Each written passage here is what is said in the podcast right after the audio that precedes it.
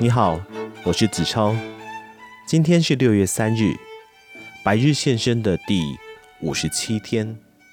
今天为您选读的是由布瑞特·布鲁门萨尔所写的《七天养出一个好习惯》。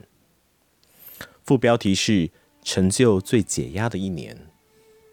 本书翻译是由叶义会所翻译。原书英文标题是 Fifty Two Small Changes for the Mind。出版社是大田出版社。今天为您选读的是第一周，动笔写下来。最初步简单的改变就是开始写个人日记。写日记能够让人畅所欲言，表达自己最深刻的感受，不受他人审查、干涉和评断所影响。写日记也是跟自己内在深处思绪共处的好机会，让人得以通彻思考人生百相，并以更深富意义的方式加以探索。面临困局时，写日记能够帮助我们厘清相关的问题，更有能力看清事态，省思自己的行动思维，进而解决问题。而跟他人有所误会或意见不合的时候，写日记也有助于帮助人反思对方的看法，对于他人会作何感受及思考，保持更开放的态度。如此一来，我们对自己的说法会更具信心，想法也会更有条理，才能够冷静理性的思考解决问题。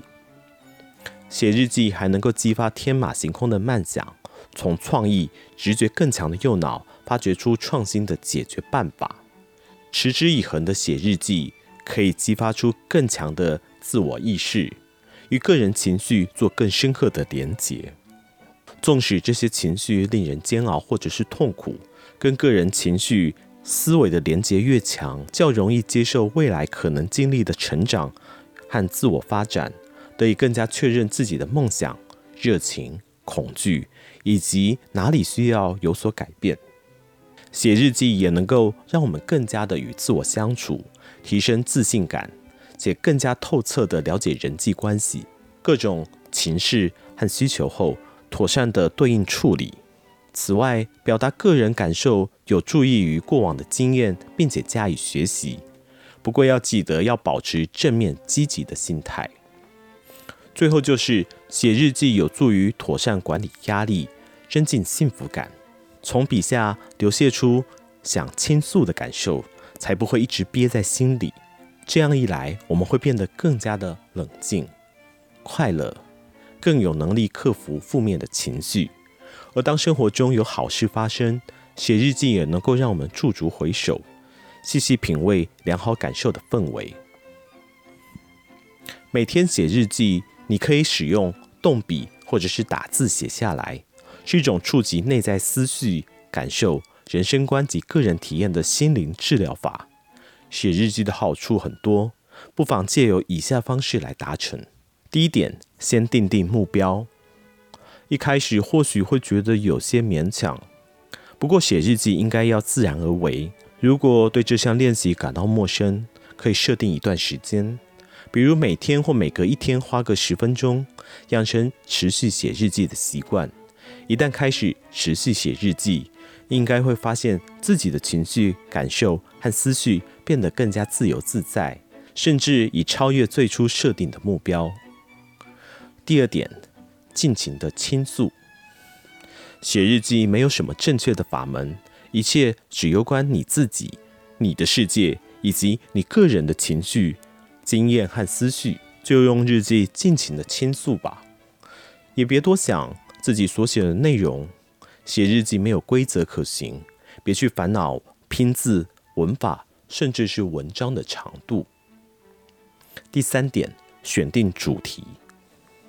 如果觉得卡住，不晓得要写什么，不妨从当下自己的感受着手。上手之后，可以考虑每天或每周选定一个主题来写。想想你的人际关系、你的工作、梦想和恐惧。